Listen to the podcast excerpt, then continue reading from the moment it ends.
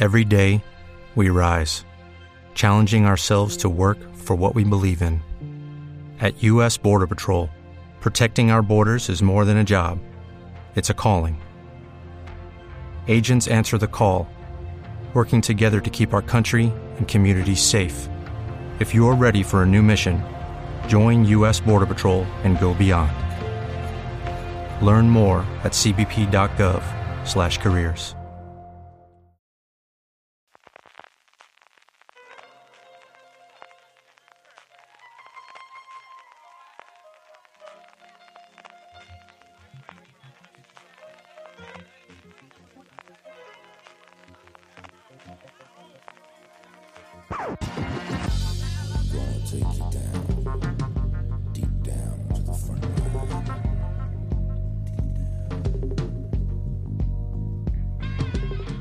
Este programa de Gran Angular de Fuera de Series es posible gracias al patrocinio de Big Bang, que regresa el 25 de septiembre a las 21.45 horas en versión original subtitulada y el jueves 4 a la misma hora doblada al castellano en TNT. Turno hoy para hablar de Movistar Plus, que celebró, como sabéis, su upfront, su presentación ante los medios y ante la sociedad madrileña con esa alfombra azul por las tardes el pasado martes. Eh, vamos a hablar un poquito de todo. Vamos a hablar de su estrategia, que nos comentaron. Vamos a hablar de su serie de producción propia, de la cosa tan ambiciosa que tienen para el año 2019. Vamos a hablar del canal preferido, el nuevo canal preferido de Francis Arrabal, que es eh, Movistar Kids. Está loco por hablar de ellos. Hablaremos de Scam, que es la otra cosa a la que también está totalmente enganchado.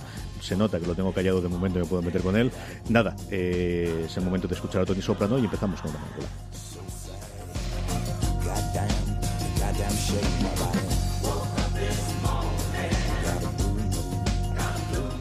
Don Francis Arrabal, ¿cómo estamos? Pues con muchas ganas de hablar de este afront de Movistar Plus. Hombre, estas cinco horitas que me pegué allí en, el, en aquella sala del Reina Sofía que sirva lo que para no algo. puedo comprender es cómo no te quedaste tú en la alfombra azul con lo que eres tú del famoso y del Pues fíjate, ese. es que no me puede quedar casi que ni a los canapés porque de- nos largaron a las 3 de la tarde y nos retiraron la comida, o sea que fíjate. O sea, pues os, hemos- os empeñáis ahí Eso a hacer, feo, pero, pero bueno, al menos hubo canapés para los rubios que yo me quedo mucho más Sí, tranquilo con eso. sí, y para nosotros durante la mañana hubo canapés, porque estaba allí Michael Robinson, estaba allí Gabilondo, hombre, y está feo al pobre no darle ni un café ni una Sí, a. Soriñaki hay que darle siempre. Pero- Eh, doña Marina Such y vecinos, tengo que decir, ¿verdad, Marina? ¿Qué tal? Bueno, de momento no, ¿eh? De momento están relajados, pero en, en algún momento es probable que tengamos aquí algún comentario en forma de taladro o cosas por el estilo. Francis y yo tenemos que dar las gracias encarecidas a Marina para que contra viento y marea, es decir, contra las obras y los móviles con poca batería, que es uno de los grandes males y uno de los, de los cuatro jinetes del apocalipsis moderno, esté aquí con nosotros para hablar de este nuevo evento que, que Movistar Plus, hombre, no es la primera cadena ni la primera plataforma que hace presentación eh, cuando llega estos meses de septiembre y de octubre de sus novedades, pero sí que esto fue un puñetazo. Tú que eh, quería empezar por Marina, tú que te has comido unas cuantas de estas ya, esta era de así de grande la tengo y mirarlo cómo es esto, ¿no? Sí, también es verdad que es que las, las presentaciones que, que Movistar Plus hace desde que compró Canal Plus, las que hace Telefónica desde que compró Canal Plus, son un poquito en ese estilo, ¿no? Es en el plan de yo tengo de todo y te lo voy a enseñar todo. Que creo que los oyentes que escucharan el, el gran angular del Festival de Vitoria, con toda aquella aquella polémica de la foto de los cómicos que eran todo casi todo hombres venía un poco por eso porque en lugar de buscar una una foto con una óptica un poco más de bueno traemos menos gente y así no se nota tanto que hay muy pocas mujeres aquí la, la, la idea que ellos tienen siempre es vamos a llevarlo todo a todo el mundo. Vamos a ver vamos es un poco como de eh, hay un guionista, Jorge Sánchez Cabezudo, que dice que se está compitiendo ahora últimamente en ficción. Las plataformas están compitiendo por aluvión, ¿no? Por eso está haciendo Movistar también. De, te lo voy a enseñar todo, esto es todo lo que tengo, para que te quede claro que mm, es que yo- la que más tiene de todo soy yo. Vaya metida de pata fue aquella foto con Patricia Conte. Pero bueno, se lo tienen ganado por poner a la gente con pantalones cortos. Yo creo que eso es otro de los males modernos de que hemos aceptado que la gente puede ir en pantalón corto y ahí se lo tienen mandado. Eh, esta gran angular vamos a tener Señor mayor, dos te quedado ese bloques. comentario, ¿eh, PJ? Mm, Es decir, los pantalones cortos están muy bien para tu casa y en agosto siendo generoso. Es decir, ¿cuántas veces me has visto tú en pantalón corto? Eh, jamás nunca. Las que deben jamás ser. nunca. Exactamente las veces que tienes que verme en pantalón corto. Esas son las que me has visto. Pero no conozco tus gemelos, ahora que lo estoy pensando. Eh, Pero sí mis mellizas, ¿ves tú? Eso es lo que tienen. En fin, vamos a hablar de los dos bloques que quizás para la audiencia de fuera de series, evidentemente todo lo que presentaron allí, incluido Alfombra Azul, que yo sé que tiene su público y yo el primero de ellos, también la parte de deportes, con este vamos que tanta polémica también ha tenido por los fichajes y el resto, la parte de no ficción y la parte de, de, bueno, de, de- que van a englobar en ese paraguas de cero, que están convirtiendo, yo no sé las veces que dijeron en, en la conferencia que ahora vamos a hablar de estrategias, que cero no es un canal, que cero es un concepto, que queda muy esotérico y está muy bien aquello. Una marca, una marca Sí, dijeron sí, que es. sí, sí. Es una quimera. Pero las dos partes que nos interesan especialmente, evidentemente, es el primer panel, que yo agradezco que lo hiciesen, que es una cosa que yo siempre tenía mucha envidia, especialmente con los TCA, los grandes eh, popes americanos de las cadenas hacían esta, de alguna forma, charla ejecutiva, ¿no? De estas son las grandes líneas que vemos de nuestra estrategia y nuestro negocio, y ese panel que hicieron de una hora y media con preguntas y respuestas de los, de los periodistas, incluida una que hizo Francis Arrabal, eh, de estrategias de Movistar Plus, y luego un segundo bloque, evidentemente la que más nos compete a nosotros, que es la de ficción original. La primera, la charla, la tenéis íntegra en estos extra que hemos empezado a subir al canal. Podéis consultarla, eh, como he hecho yo, que me la he cascado entera esta, esta mañana, lo he oído y me ha encantado, de verdad, de estas cosas. No sé, creo que no tomaba tantas notas, yo, no, yo creo desde que estudiaba. y, y la segunda, que desgraciadamente no se grabó, pero que tenemos cumplida respuesta de ella también en la web y que vamos a hablar de ella. Empecemos por las estrategias. Más allá de lo que podemos oír, lo que sí quiero de vosotros dos que estuvisteis allí es la sensación de la, de la sala, cómo visteis a los, tanto a los... ¿Cuánta gente había? Para empezar, tanto encima del escenario como fuera. Pues encima del escenario habría unas 5 o 6 personas. No María estaba Domingo Corral. Estaban todos los que luego fueron presentando paneles, empezando por Sergio Sle, que es el director de Movistar Plus. Tele- bueno, iba a decir Movistar Plus Televisión, pero Movistar Plus. Eh, Fernando Jerez, eh, Domin- eh, que es el director de Cero. Eh, ese concepto. eh, eh, Domingo Corral, que es el director de ficción original. Luego estaba el director técnico, que, que el, el que ha liderado todos los avances tecnológicos para Movistar Plus, que ahora no te sabría decir el nombre. Joaquín, Y- Joaquín Mata, ¿puede Pero ser? yo sí, Joaquín Joaquín, Mata. Mata, porque Sí. lo tengo apuntado porque lo he Joaquín escuchado. Mata. Y, lo hubo un par más, ¿no, Marina? ¿Quién más estaba? Estaba, estaba eh, Bropi, ahora no recuerdo el nombre completo, sé que todo el mundo lo llama Bropi, que es el director de deportes. Es que él mismo se presentó como Bropi, que es estas cosas, en fin, sí. Esta, Sí. esta también es de señor mayor, sí, así que no voy a meterme ahí. Sí, bueno, es, es un poco de periodista deportivo esto, ¿eh? de presentarse directamente con el apodo. Y creo que no había nadie más. Y luego debajo, pues estamos todos los periodistas de tele, quitando todos los que estaban cubriendo Gran Hermano VIP, que se presentaba, que lo presentaba Telecinco. Estábamos bastante, no sé, Marina, ¿cuántos podríamos ser? ¿40 o algo así? Eh, más o menos, había de todo, ¿eh? porque había periodistas de tele, había gente de medios tecnológicos, había un poco de todo. Esto hace lo que decidí con Gran Hermano VIP, yo creo que era un proceso de autoselección bastante interesante, ¿no, Marina? Eh, bueno, a ver, autoselección. En realidad, la gente que estaba en la, mu- en la rueda de prensa de Movistar eh, es gente que, aunque Telecinco presentara Gran Hermano PIP en una fecha en la que no coincide con nada, tampoco irían, te quiero decir.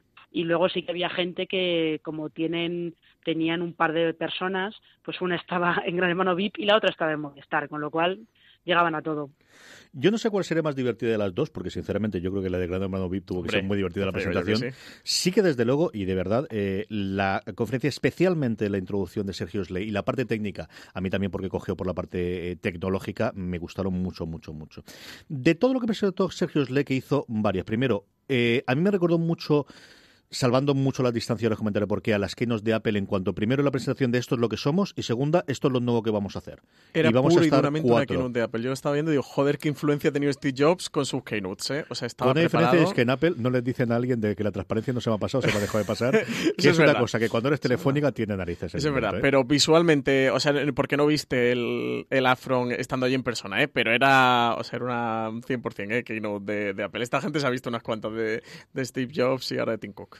Unos cuantos numeritos de los que ellos daban inicialmente era, y de lo más impresionante es, bueno, lo que todos sabemos, pero cuando te lo dicen en números impresiona más, ¿no? Que es el cambio del lineal a el veo cuando yo quiero y donde yo quiero. Entonces, algunos de los números que Dios lee, que comentaba ahí, es como en cinco años el video en demand en general en Movistar Plus ha pasado del 5 al 20%, pero las cifras más importantes es cuando empezó a quitar. Y dijo, si quitas el deporte es el 40%, pero es que si te vas a películas y series es el 80%. Es decir, el 80% no espera a que echen la serie a las 10 de la noche en cero, sino que hace lo que este señor que está sentado conmigo, lo que la, eh, esta señora que está al otro lado del teléfono y lo que la gran mayoría de todos vosotros eh, que me estáis oyendo seguro seguro, es decir, hasta un 80% de los, de los abonados a Movistar Plus hacen, que es verla cuando quieren. También el donde quieren, es cierto que sobre eso no dieron datos. Y luego la otra que dieron datos, que yo no recuerdo, miento, sí dieron datos, un tercio de sus usuarios consumen productos en dispositivos móviles. Y luego una que, además, antes se lo decía Francis en la comida cuando estábamos viendo de, yo creo que esto se pega con el panel este famoso de, de, de mercado de la competencia, de cuántos millones de usuarios tiene, y es que Sergio Sle cifraba en cuatro, más de cuatro millones, porque primero dijo cuatro y luego todo el mundo fue a más de cuatro. De hecho, en un momento Joaquín Mata habló de cuatro millones doscientos mil eh, clientes, es decir, mm, pagos. Esos son números de cuentas bancarias a las que le hacen un cargo todos los meses a Movistar Plus y que ellos cifraban en 12 millones de personas, es decir, a tres personas por casa, eh, precio de, buen cubero, lo que hacía. Mientras que los estos de, competencia que tú, Marina, las has analizado alguna vez y le hemos también alguna cosa con Valentina, siempre le han dado a esta gente en torno a los dos millones, dos millones y pico, ¿eh?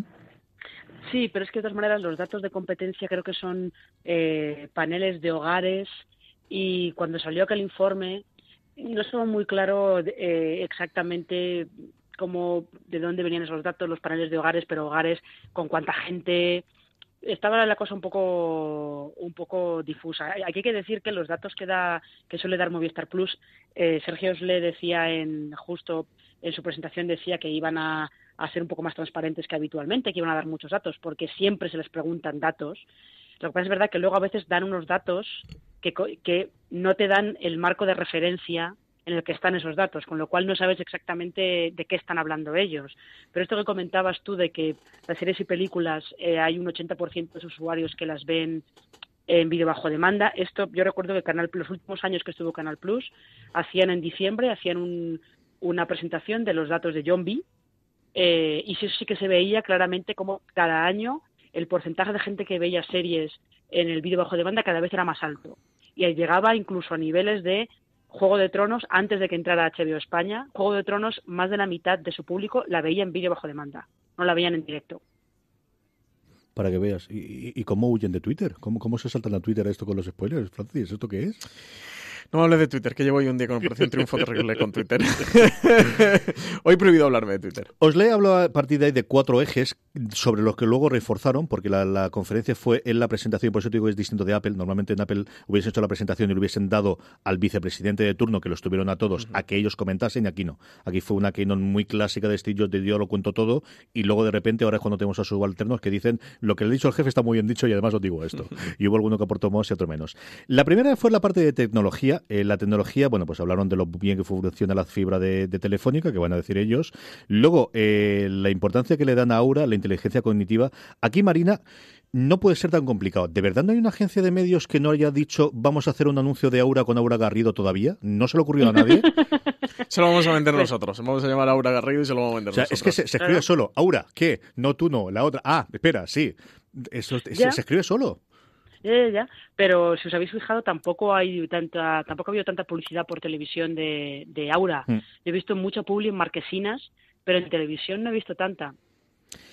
La otra parte que comentaron luego fue eh, que nos van a meter anuncios inventados por cliente hasta la sopa, es decir, bueno, pues al final Big Data sirve para estas cosas. No sé hasta qué punto es bonito decirlo en una rueda de prensa, que mejor te lo callas y no nos lo cuentes. Yo creo que conforme están las cosas con Facebook, es una de las cosas que me extrañaron que fomentasen tanto y comentasen tanto. Que yo agradezco que me pongan anuncios de golf, que yo, de verdad, me vienen muy bien todos, pero para, para saber, porque cuando no voy a tener pasta, porque al final no juego, pero me viene bien que me lo cuenten. Pero me ha extrañado. Luego, el Desco que tengo que agradecerle. Tengo que agradecerle dos cosas a Joaquín Mata, pero quiero decirlas ya para que no se me olviden. Primero, que dijese descodificador en vez de Desco. Estoy hasta la delicia del Desco. Y luego, yo creo que es de las pocas personas que queda junto conmigo y dice la guerra de las galaxias en vez de Star Wars. Y hay un momento que habla de la guerra de las galaxias y digo, este es de los míos, este es de tu tía. dos hombres de una última generación. Francis ya me dijo, este es un tío que tienes que conocer. Y digo, pues sí, sí, la verdad. Sí, sí, tú te llevarías muy bien con él. Solamente, que muy amigos. Solamente de oírlo me, me, cae muy, muy bien. Pero vamos, este descodificador que hace maravillas eh, para grandes y pequeños, eh, que va a funcionar. 4K y un montón de cosas internas. Nos dijo, creo que, no sé si 10 descodificadores juntos eran como una mente humana o, uno son como 10 mentes humanas, creo que era al revés. Eran 12. Un descodificador son 12 mentes humanas. Sí, pero luego tú utilizas menos, en fin, no nos metemos en ese, ese rabbit hole. Bueno, bueno, yo utilizaré menos, tampoco te metes conmigo, CJ habla por ti. Tienes razón. he dormido tres horas, se nota mucho, ¿no? Que estoy como estoy. La otra es decir, que van a, meterlo, que quieren disponer de aquí a final de año un millón de estos descodificadores y en cuestión de 18 meses haberlo transformado todo, que es lo que permite muchas de las cosas que vamos a comentar después, como la integración con Netflix, como el tener aplicaciones para el 7 días y por un montón de más.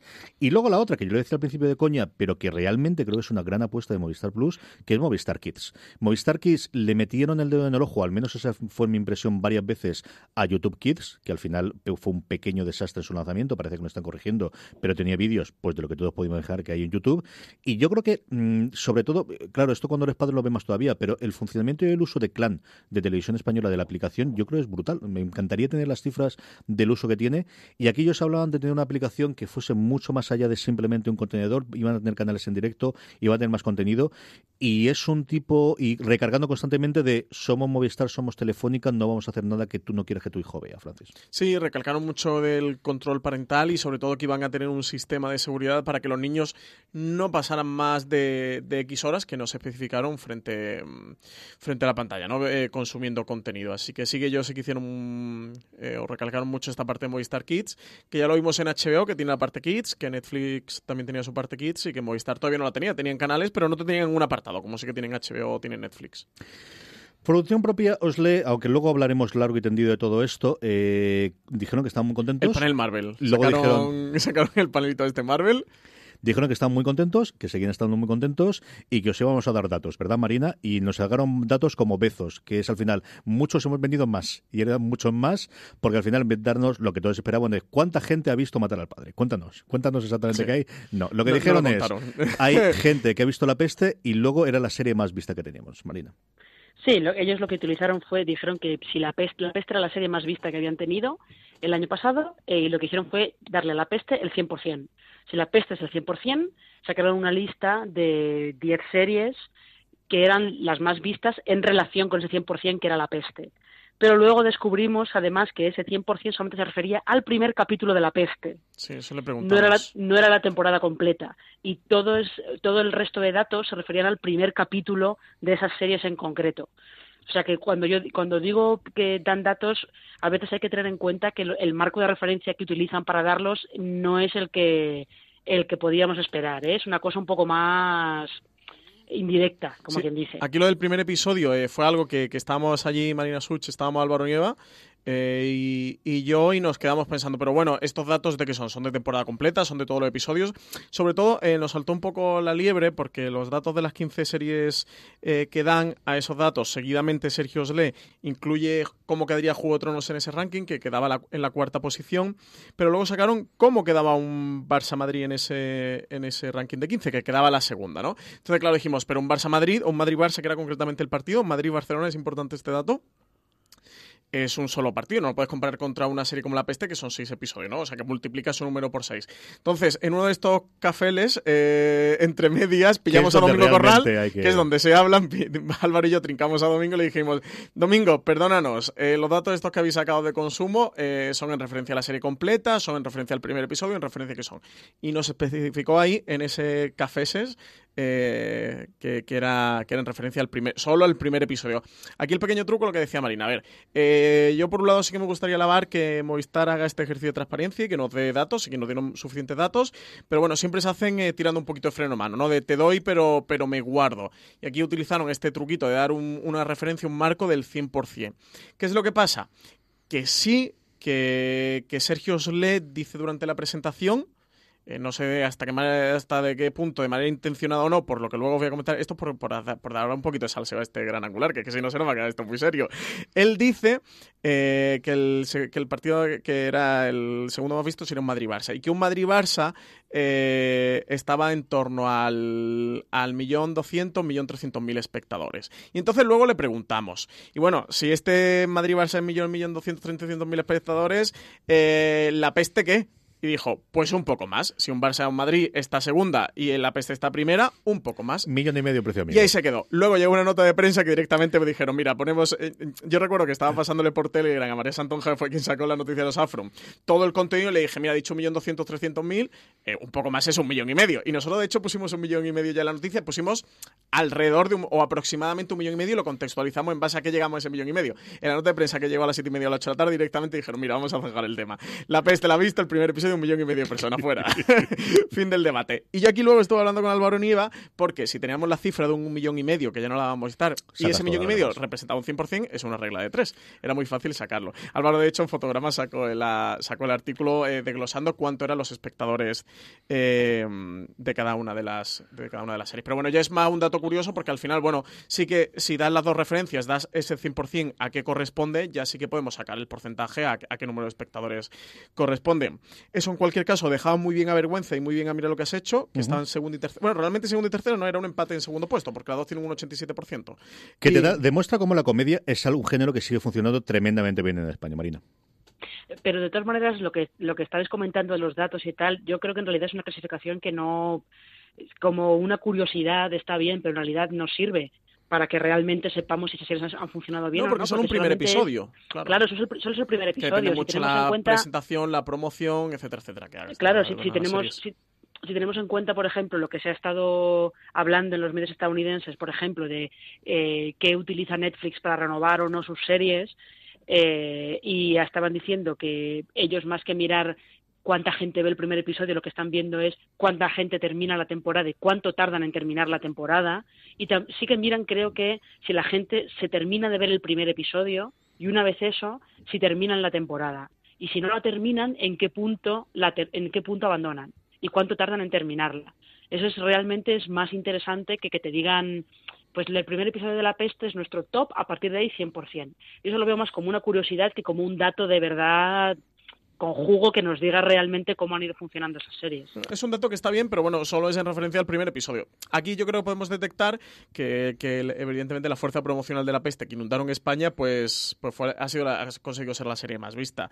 A mí me extraña que Vergüenza consiga la segunda posición y mira lo que has hecho, al final tiene el tirón de Berto Romero, consiguió la tercera. Y la primera de Gutiérrez y la de, es que el, dúo protagonista de Vergüenza sí, muy bueno y, bueno, y el resto de, elenco, y yo creo que la promoción fue muy bien. Y yo creo que, yo creo que es una serie muy de boca oreja, de verdad. Yo creo que es una serie que si te gusta ese género de humor te va a gustar muchísimo. sí, pero que esté por encima de la zona con la promoción que tuvo la zona sí que me llamaba. La zona, la zona ahí, ahí es error tuyo. La zona no tuvo tanta promoción como Vergüenza. Sí que tuvo, ¿eh? O sea, las únicas dos series de las que Movistar ha hecho transmedia han sido La Peste y La Zona, ¿eh? La sí, zona gastaron dinero... pero eso no tiene nada que ver. Las marquesinas, también estaba...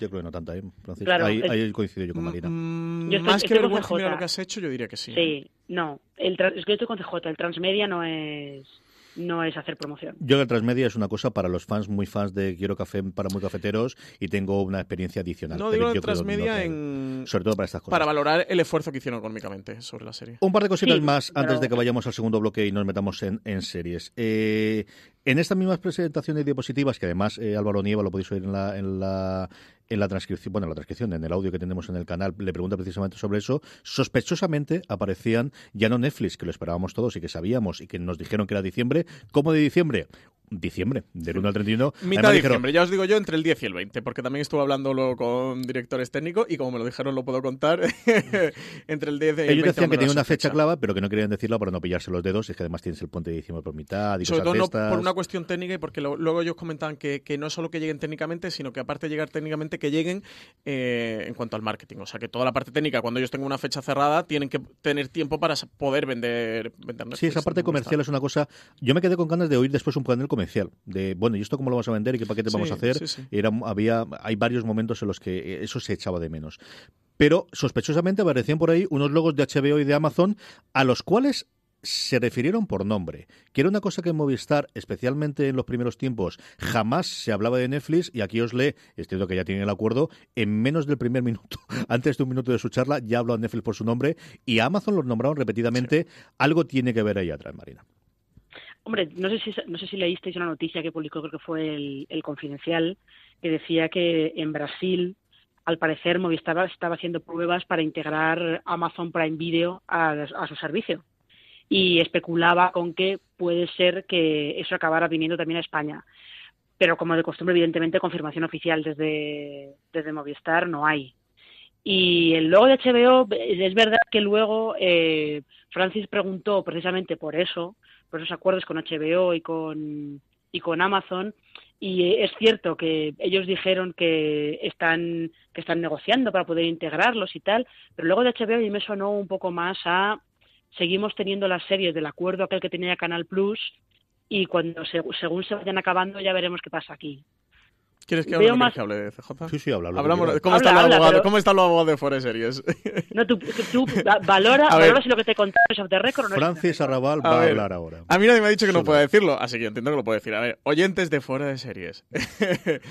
Esta transmisión por el mundo. A ver, eh, por hablar claro, eh, Movistar tiene en mente todo lo que está pasando y cómo está el mundo y ellos, por deseo interno, y me lo ha dicho gente de dentro de Movistar y que está organizando todo esto, quieren, a ellos les gustaría, como- tienen ese de- deseo, digamos, aspiracional de, que la ahora tienen plataforma. Netflix y tener a HBO, tener a Amazon y tener a todos los que pueda tener.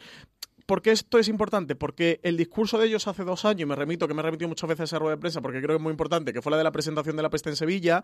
En aquel momento Gil Pérez decía que lo que importaba era la producción propia de Movistar. Claro, estamos en el lanzamiento de la segunda serie, ¿eh? la gran serie, la que le costaba 10 millones de euros, que solo se podían ver en Movistar, y de Netflix, que todos los periodistas, algunos con más y otros con o con mejor y otros con peor intención, no paran de preguntarle de Netflix, se le ponían mm, el morro se le torcía cada vez que alguien le mencionaba Netflix.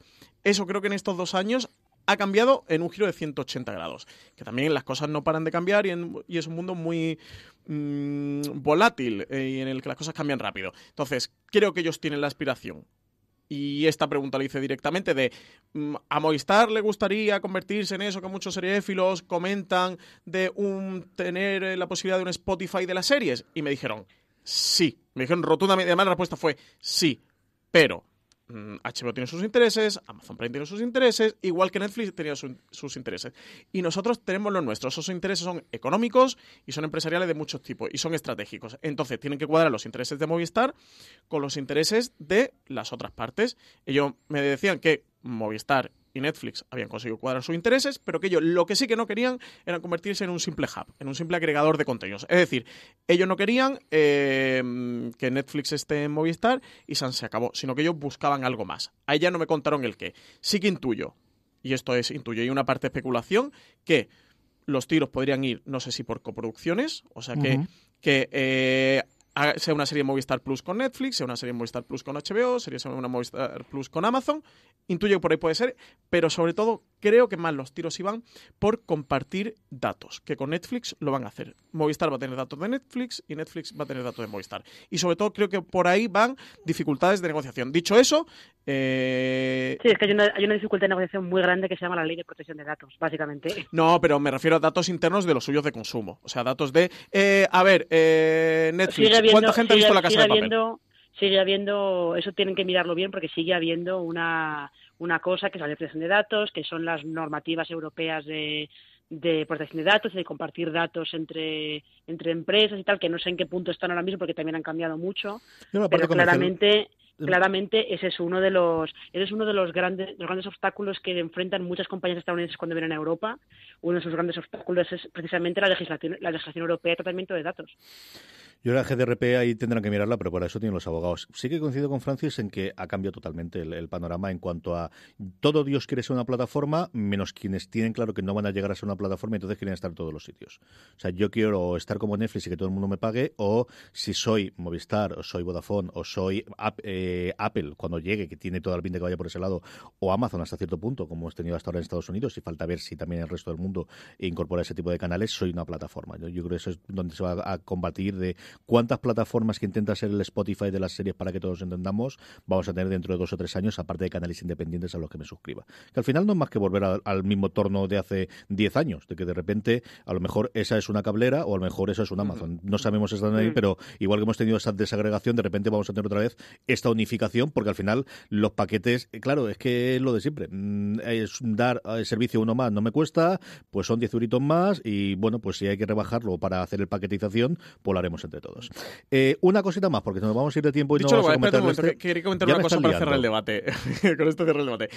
Eh, dicho lo cual, también de dentro me dijeron que han hablado y estaban hablando con HBO y con Amazon, que eso puede salir o puede no salir nunca jamás, o puede salir dentro de tres meses o puede salir dentro de dos años, pero que estaban hablando. Que eso no quiere decir que, que vayamos a ver HBO dentro de A- Movistar, o sí. Y con Disney, Francis. Están Con hablando Disney con no Disney. ¿o pregunte, qué? te voy a decir la verdad, no preguntas. Están hablando con No, Disney. Disney, No, con le hizo Disney una pregunta a un oyente, eh, creo que sobre el tema de Disney y Sí, creo que le dieron Disney- una Disney larga cambiada. preguntaron- Preguntaron eh, no me acuerdo quién preguntó en rueda de prensa y Movistar dijo, básicamente su respuesta fue, no sabemos. Ah, le pegó una larga enviada. No, le contaron es que estaban muy contentos con Disney, Movistar Disney, que es el canal que tienen suyo, y están abiertos a todo, y eh, a todo estamos abiertos. Es que es lo mismo que lo de HBO de Amazon, es que yo creo de verdad, creo que a día de hoy la estrategia de Movistar es, vamos a intentar conseguir todo lo que podamos dentro de Movistar, y que Movistar lo sea todo, que por un lado encaja la filosofía de Movistar. Movistar Sí, siempre sí, ha querido ser todo. Y ser que es todo por donde lo que van los necesitas. tiros de todas las tecnológicas. Es decir, las tecnológicas no quieren convertirse solamente en el, en el caño de conexión a Internet. En Estados Unidos, leche. Bueno, Es decir,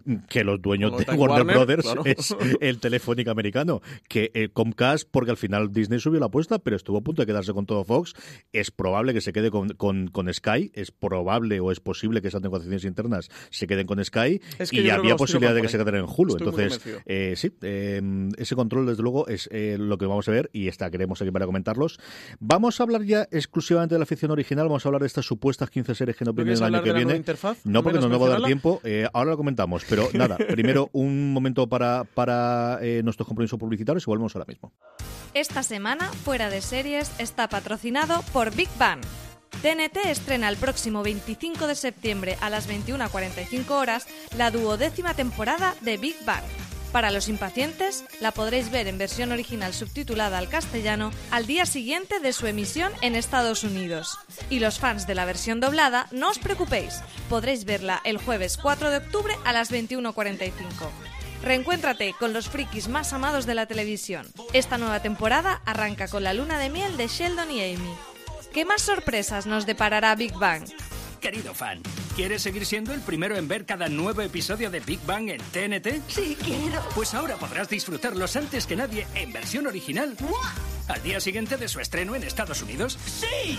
Y si lo prefieres, los jueves por la noche disfruta como siempre de la versión doblada. Mola, ¿eh? Big Bang. Los jueves y los viernes a las 10 menos cuarto un nuevo episodio en TNT. Recuerda, Big Bang regresa el 25 de septiembre a las 21.45 en versión original subtitulada y el jueves 4 a la misma hora doblada al castellano, en TNT. Estamos de vuelta. Antes de que vayamos con ficción original, Francis quiere hablarnos de perfiles. Por fin, perfiles. Sí, por fin perfiles y por fin nueva interfaz de la plataforma Video On Demand de Movistar Plus. Comentaron que llegaría a mediados del mes de octubre. Yo además luego pregunto al jefe técnico porque en la rueda de prensa no lo, no lo, no lo especificaron y tampoco quería ser el pesado de la rueda de prensa que, que hacía siempre preguntas fuiste. de golpe. Marina, ¿cómo de pesado estuvo? Bastante con el festival Mira, de series. muy, muy, muy pesado. Hombre, yo- pero, muy pe- pero muy pesado si me al como allí nivel cinco de... horas quiero datos. eh, pero muy pesado al nivel de... Eh, Francis, estás repreguntando algo que te acaban de contestar. Pero nivel de me da vergüenza, este señor no lo conozco y me siento en otra silla. Que yo, estuvo yo, a yo que hacer un par de veces, ¿eh? Estuvo a punto, a punto de llegar a eso, pero era a nivel del... Francis, esto te lo acaban de responder ahora mismo en este momento y lo estás preguntando de nuevo. Conchi. Cascajosa, que es una persona, una de las mejores profesionales de este país, en este mundo A me dijo... de Marina Ahí- falta decir. no como Marina, que no tiene criterio, y sus críticas no son objetivas. Eh, Conchi me dijo, me ha gustado mucho cómo se estáis sacándole la verdad. Y me puso Sacándole un gif, la verdad, sacándole la verdad. Y luego me puso un gif de, de Mulder y Scully, de la verdad está ahí fuera. Bueno, pues ya se, se ha venido de arriba. Marina, cuéntame la parte de ficción. ¿Qué No, te hombre, atrajo y qué fue la- distinto? Ya. ya, Nada, no. nada, no hay ningún Marina, bueno, nada. de toda la presentación de ficción que fue posteriormente, ¿qué destacas de todo ella?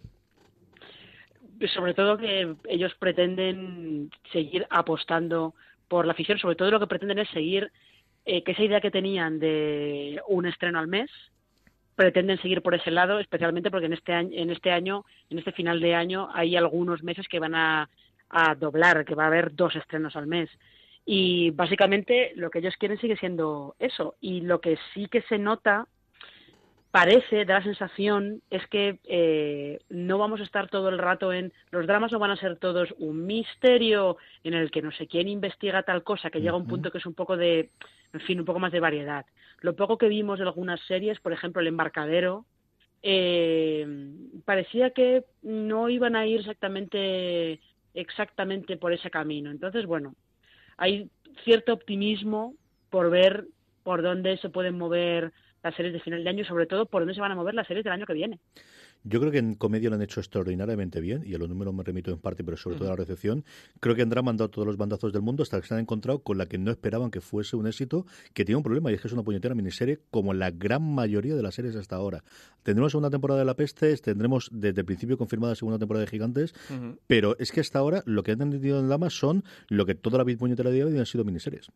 Porque en la gran mayoría al final vienen de gente de cine que tenía una idea para un largo o alguna ideica y que hemos alargado o hemos comprimido o hemos expandido a seis episodios y al final no deja de ser hasta cierto punto la puñetera película en seis trozos o en seis episodios que nos han contado tantas veces. Sí, hombre, la miniserie está bien como complemento, ¿no? Pero al final sí que necesitan series que, le aguanten varias temporadas. y aparte, esto, esto, que comentabas antes es una de las críticas que se le ha hecho siempre a, a la afición original de Movistar Plus, al principio, que era que lo que buscaban era directores de cine buscaban directores de cine y que ahí también pues podía estar un poco algunos de los fallos que podían tener algunas de esas series que eran todavía eran demasiado deudoras de de que esta gente venía del cine, ¿no? Y sí que parece que para el año que viene sí que han ido ya hay alguna serie de este año que ya está más creada por gente que se ha criado más en la tele, pero para el año que viene el embarcadero, por ejemplo, está creada por por Alex, Pina, que viene de, de la tele, Hierro Ahora mismo soy incapaz de acordarme quién es la productora, pero también es gente que, que también viene de la tele. Su gran reto es ese, dejar de obsesionarse con los nombres, dejar de obsesionarse con, fichar a directores de cine para dar como empaque, como para dar más, más que para dar, como por esa idea snob que tenemos todavía de que es que si no son directores de cine, ¿quién va a ver estas series, no? Como, como pensando todavía que las series son el hermano pequeño del cine. Es un poco la sensación que, que da esa táctica y que empiecen a tirar de gente, eh, de guionistas de tele y de gente más curtida en la tele que también pues eh, les pueden hacer otras cosas que, que, lo que se está viendo ahora mismo en las teles en abierto. Dieron la fecha que hemos comentado repetidamente en distintos programas de, fuera de series, igual que lo tenemos en la web, de estrenos de aquí hasta final de año. Y luego hablaron, que vosotros sí que visteis algo allí, o no sé qué presentaron más, una nueva serie, una nueva comedia. Todas las comparaciones, evidentemente, va a ser con la vida de Brian. Una comedia que se va a llamar Justo antes de Cristo, Francis. Sí, eh, como bien comentabas, las comparaciones con la vida de Brian son desde el, desde el principio Domingo Corral se refirió a ella como una comedia de, romanos que se situaba justo antes del nacimiento de Jesucristo. La serie va a estar creada por Pepe Montero y Juan Maidagán, que, ya trabajaron juntos en la serie de televisión española Plaza de España y en la serie de mm, Alex de la Iglesia Plutón Verbenero, de, que, que la emitió la 2. Eh, además, también habían trabajado los dos en, cine, en la película Los del Túnel, ya que Maidagan era el guionista y, Montero era el director. Y nada, a ver qué tal. Dijeron que eh, entre un mes, tres meses más o menos, que, no tardarían mucho. harían una presentación, una rueda de prensa ya oficial de la serie. No daban fecha de estreno para esta nueva comedia, pero sí decían que, que vería la luz eh, en 2019. Tengo la cosa bastante completita de aquí a final de año, primero del año que viene también, ¿no, Marina? Yo creo que hasta casi marzo tenemos series. Eh, sí, bueno, eso sí, especulamos con las que creemos que van a estar en enero, febrero, marzo, pero desde luego desde que a final de año está todo, está todo muy completo y además está todo muy completo con dos estrenos al mes, porque en octubre, por ejemplo, ya tienen Gigantes y Virtual Hero, en noviembre tienen Arde Madrid y la segunda temporada de Vergüenza, y sí que es verdad que diciembre lo han dejado ahí suelto. Con el especial de Navidad de Vergüenza. Exactamente, solo el de Navidad de vergüenza. Y luego ya a partir de enero, pues ya es un poco eso, especulación.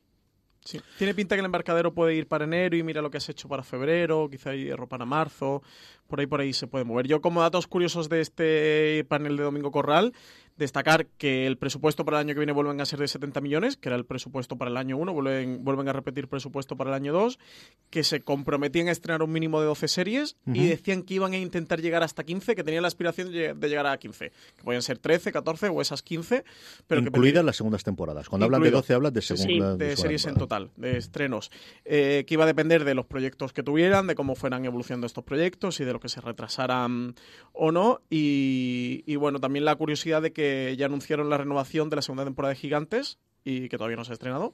Y también de Scam, que en ese momento se acaba de estrenar eh, dos tres días antes, el 9 de septiembre. Y a todos los efectos confirmaros que no abre segunda temporada de la zona, pero que quieren hacer algo con los hermanos Sánchez Cabezudo y que le están dando vueltas. Sí, eso justo se lo pregunté yo en rueda de prensa porque si os fijáis, quitando las que ya anunciaron que eran miniserie, la zona es de la única que no se había dicho nada de segunda temporada, así que le pregunté a Domingo Corral eh, me dijo que La Zona era una serie con la que estaban muy contentos, que como habíamos visto los datos de consumo era de las series más vistas de Movistar, que además de las series que mejor se ha vendido internacionalmente, que ellos estaban muy satisfechos de que Stars lo hubiera comprado y que se pudiera ver en Estados Unidos. Pero... Discurso protocolario, pero que dicen que ellos sí que le pidieron un tratamiento de guion de la segunda temporada a los Sánchez Cabezudo, que los Sánchez Cabezudo le presentaron un proyecto del que ellos no terminaban de estar muy seguros y satisfechos eh, ellos me refiero a los hermanos Sánchez Cabezudo, que en Movistar tampoco lo terminaban de ver, que los Sánchez Cabezudo entre medias eh, se pusieron a ver un proyecto que parece ser, o se puede leer entre líneas, que iría más en la línea de crematorio, es decir, más un thriller político puro y duro, que la zona tenía su parte política, pero, que esto sí que parece que podría ser un thriller puro y duro que los Sánchez Cabezudo estaban trabajando en ellos, que a Movistar les gustaba y les convencía y que pronto puede que tengamos más noticias. Es decir, que a lo mejor dentro de entre uno, dos, también tres, cuatro meses convoquen una rueda de prensa o digan algo. Marina, dos cositas rápidas que antes de que despidamos. Una, ¿qué te me llamó más la atención del, panel de Domingo Corral? Y dos, ¿cuánto hype hay allí en la profesión, sobre todo en Madrid, con Arte Madrid? A ver, eh, con Arte Madrid hay mucho hype porque hay que tener en cuenta que hay prensa que ya la ha visto porque ha habido pases previos a su presentación en el Festival de San Sebastián, con lo cual hay gente que ya la ha visto, en teoría lo tienen todo embargado, pero el hype es muy alto. Vamos a dejarlo ahí. Em, y lo que más me llamó la atención de la presentación de Domingo Corral, pues sí que se te diga la verdad, nada, porque Domingo Corral más o menos todas las, las presentaciones que hace de series o cuando habla entre presentaciones de las series, más o menos viene a contar siempre esto, dio fechas de estreno muy concretas, eh, vale, pero a mí no me llamó la atención nada, no dijo nada que fuera de repente como, buf, esto, esto es muy nuevo, esto es muy revolucionario. No. Yo, por cierto, otra de las dos noticias que se me ha pasado esta rueda de prensa de Amigo Corral, una fue que La Peste dijo que se estrenaría en noviembre de 2019, pensaron que se estrenó en enero de 2018 y se va a ir, va a tardar un año eh, y medio. Eh, la peste volver a verse y que Déjate llevar se estrenaría entre septiembre y diciembre de 2019, la serie de Leticia Dolera. Francis, ¿valió la pena el madrugón para irse a Madrid a ver esto? Me lo pasé genial. Yo no te voy a engañar, pero me lo pasé genial. Y entre otras cosas, porque como bien ha dicho Marina, fue, fui muy pesado y fui a toda la gente de prensa en Movistar, que son como seis personas diferentes, son sacando información. Así yo me lo pasé muy bien. Estuvo guay, es lo que te digo, que, que creo que desde prensa tenemos que reclamar de que sean más transparentes y que den más datos aún, pero también, oye, las cosas poco a poco, ¿no? Las cosas de Palacio van despacio. Creo que también es de alabar que, que por fin den datos. Un Netflix o un Amazon no te da ni un siquiera un porcentaje del que luego podamos especular algo. Así que yo creo que estuvo bien. Adelantaron ya todos sus estrenos de septiembre a diciembre. Toda la parte, la charla tecnológica creo que fue muy interesante. Los datos de consumo a mí periodísticamente me pareció, me pareció muy, muy, muy, muy interesante. Y creo que también para los seriéfilos o la gente que sigue la actualidad de las series día a día también lo, lo llegó a ser. Marina, ¿lo mando más veces estas cosas o ya no lo mando más? No, no, mándalo más, mándalo más. Sobre todo porque así estos datos, Francis y yo tenemos la eterna discusión de si eh, Movistar debería emitir sus series semana a semana o si la estrategia de lanzarlas bajo demanda completas es acertada. Que tenemos esa eterna discusión y la de la promoción de Scam, que es nuestra nueva eterna discusión. Y la promoción de Scam es nuestra nueva eterna discusión porque yo no puedo repetirle que Scam no se puede concebir como una serie al uso. Pero vamos, eso lo dejamos para otro día. Menos mal que os pondréis a ver los dos los screeners de Élite, me dejaréis en paz durante al menos de una semana, que como ahora Netflix va a estar integrado Movistar Plus, también en este programa puedo decirlo. Así que no hay más, porque, oye, ¿cuánto hype va a haber con esta Marina? ¿Con cuál? ¿Con Élite? Con el tele. Eh, yo tampoco puedo decir nada porque lo tengo todo embargado, pero, yo creo que sí. De hecho, yo estoy en estas discusiones eternas que tengo con Francis, entonces la que yo creo que si no es un súper pelotazo para Netflix, es que han hecho algo mal directamente. Pues seguro que lo comentaremos como en otras muchas cosas en Fuera de Series. Recordad nuestro canal eh, de podcast para mucha más información. Pasaros por series.com donde podéis leer muy a menudo a Marina Such, menos a Francis, y para qué engañaros. Muy poquitas veces a mí más que sea un podcast. Pero bueno, esto es lo que tiene la división de trabajo y así nos divertimos. Don Francis Arrabal, gracias por haber compartido este gran angular. Pues muchas gracias, me lo he pasado muy bien hablando de todos los que estoy de Dona Marina Sus da gracias eternas a otros vecinos que han decidido durante estos 40 minutos no taladrar demasiado, que al final no se ha oído prácticamente nada, ¿no? Con todo el que había. No, hay algún, hay algún martillazo por aquí suelto, pero... Se han decepcionado, se ve que no le ha interesado demasiado el programa. Ha dicho, bah, esto está aburrido, voy a la cafetería. Un beso muy fuerte, Marina. Muchas gracias por haber colaborado con nosotros hablando un poquito de lo que fue este afronte Movistar Plus. Hasta aquí este episodio de Gran Angular. Nuestro agradecimiento de nuevo a Big Bang por patrocinar este programa de Gran Angular. Recordad que Big Bang regresa el 25 de septiembre a las 21.45 horas en versión original subtitulada y el jueves 4 a la misma hora doblada al castellano en TNT. Y a todos vosotros, gracias por estar ahí. Hasta la próxima. Recordad, tened muchísimo cuidado ahí fuera.